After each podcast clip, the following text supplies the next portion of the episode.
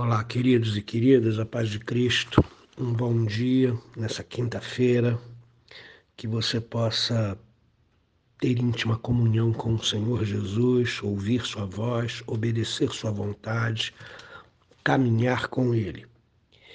Quero convidar você para abrir a sua Bíblia na primeira carta de Paulo a Timóteo, capítulo 3, versos 14, 15 e 16 eu vou ler para você. Preste atenção, porque esse é o enfoque central da carta escrita a Timóteo. Então, é um texto deveras importante.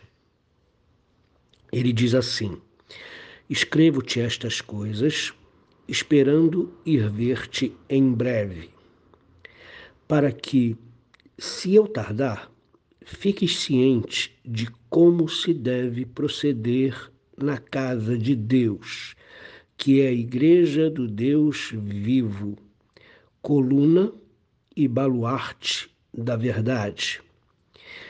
Evidentemente, grande é o mistério da piedade. Aquele que foi manifestado na carne foi justificado em espírito, contemplado por anjos, pregado entre os gentios, crido no mundo, recebido na glória. Muito bem. Paulo começa essa porção manifestando o desejo dele de encontrar eh, brevemente Timóteo pessoalmente. Mas isso poderia não acontecer. Então, pelo fato da circunstância de que isso poderia não acontecer, ele então escreve essa carta. Para quê? Para que se ele não conseguisse encontrar Timóteo por algum motivo, ou esse encontro tardasse por causa de alguma circunstância, Timóteo, Timóteo já estava munido de informação de informação é, para é, é, instruir a igreja, instruir os diversos grupos da igreja, sejam jovens, sejam idosos, sejam pessoas investidas de liderança. Então preste atenção o que Paulo fala. A proposta aqui é como se deve proceder na casa de Deus. Esse é o enfoque de Paulo. O procedimento dos Efésios era um procedimento ruim e Timóteo recebe a incumbência de instruir a igreja e os seus diversos grupos para como proceder na igreja de Deus com temor a Deus, caminhando na sã doutrina. E esse é o enfoque de Paulo. O propósito dessa carta é ensinar a Timóteo para que ele transmita à igreja como a igreja deve proceder, como os crentes devem proceder na casa de Deus. Você sabe como proceder na casa de Deus? Você tem temor a Deus? suficiente para entender que a casa de Deus é uma casa de ordem, para que a casa de Deus, para entender que a casa de Deus é uma casa de reverência, é uma casa onde a gente chega e manifesta o nosso amor por Jesus, o amor pelos irmãos. A gente não chega na casa de Deus de qualquer jeito. Leia o Salmo 100. Como o salmista diz lá, entrai por suas portas com ações de graças, com um hino de louvor nos lábios, cheio de gratidão no coração. O Salmo 100 é um cântico de entrada no templo, que pode nos ajudar nessa tarefa de como proceder na casa de Deus.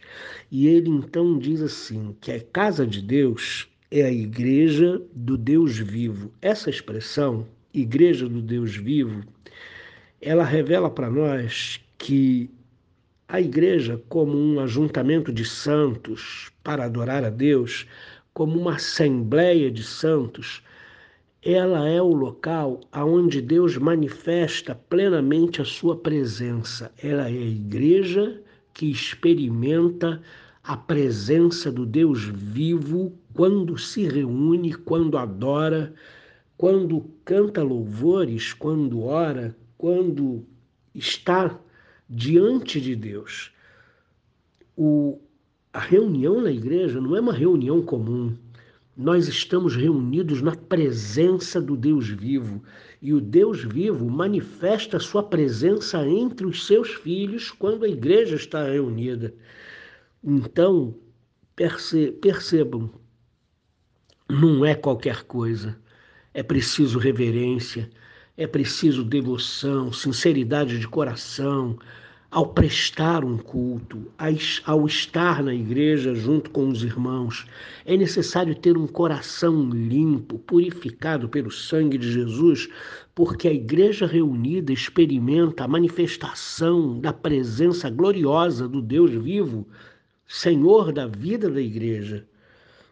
E essa expressão também ela é acompanhada pelo complemento a Igreja do Deus Vivo, que é a coluna e baluarte, ou coluna e fundamento da verdade. Então, reparem, primeiro, eu preciso saber como proceder na casa de Deus. Por quê? Por duas situações. A casa de Deus é a igreja do Deus vivo, o ajuntamento da igreja experimenta a plena presença de Deus, manifesta no meio do seu povo, no meio da adoração, no meio do louvor, no meio das orações, na exposição da palavra. E a igreja, ela é a coluna, ela é o sustentáculo, ela é o fundamento, o baluarte, o refúgio inexpugnável da verdade para você ter uma ideia, baluarte significa refúgio inexpugnável. Refúgio que não se pode é, profanar ou invadir. Então, a igreja recebeu a missão de proclamar o nome do Senhor. A igreja recebeu a missão de disseminar o evangelho nesse mundo. Ela é refúgio, ela é coluna e refúgio inexpugnável da verdade. Aí Paulo então diz palavras que são usuais nas suas cartas, né? Mistério da piedade. Evidentemente, grande é o mistério da piedade. O que se segue no verso 16 é um canto de louvor que manifesta todo o plano de Deus em Cristo para a salvação do ser humano. Primeiro, ele envia Jesus, aquele que foi manifestado na carne. A manifestação de Jesus na carne, a encarnação do Verbo, resultou na sua crucificação. Ele foi crucificado pelos nossos pecados e na cruz ele nos libertou, na cruz ele nos perdoou ele foi justificado em espírito. A, palavra, a tradução melhor aqui seria vindicado e não justificado, ok? É, vindicado no sentido em que ele foi erguido, ele foi apresentado ao mundo espiritual. Ele foi contemplado por anjos e, ao mesmo tempo, pregado entre os gentios ele foi crido no mundo como Senhor e Salvador, e ele também foi recebido na glória. Esse cântico do verso 16 é a exposição do plano da salvação. Jesus Cristo veio em carne, mas foi vindicado em espírito, contemplado por anjos, ao mesmo tempo que pregado aos gentios, pregado às nações, como Senhor e Salvador. Ele foi recebido pela fé pelas pessoas, crido no mundo.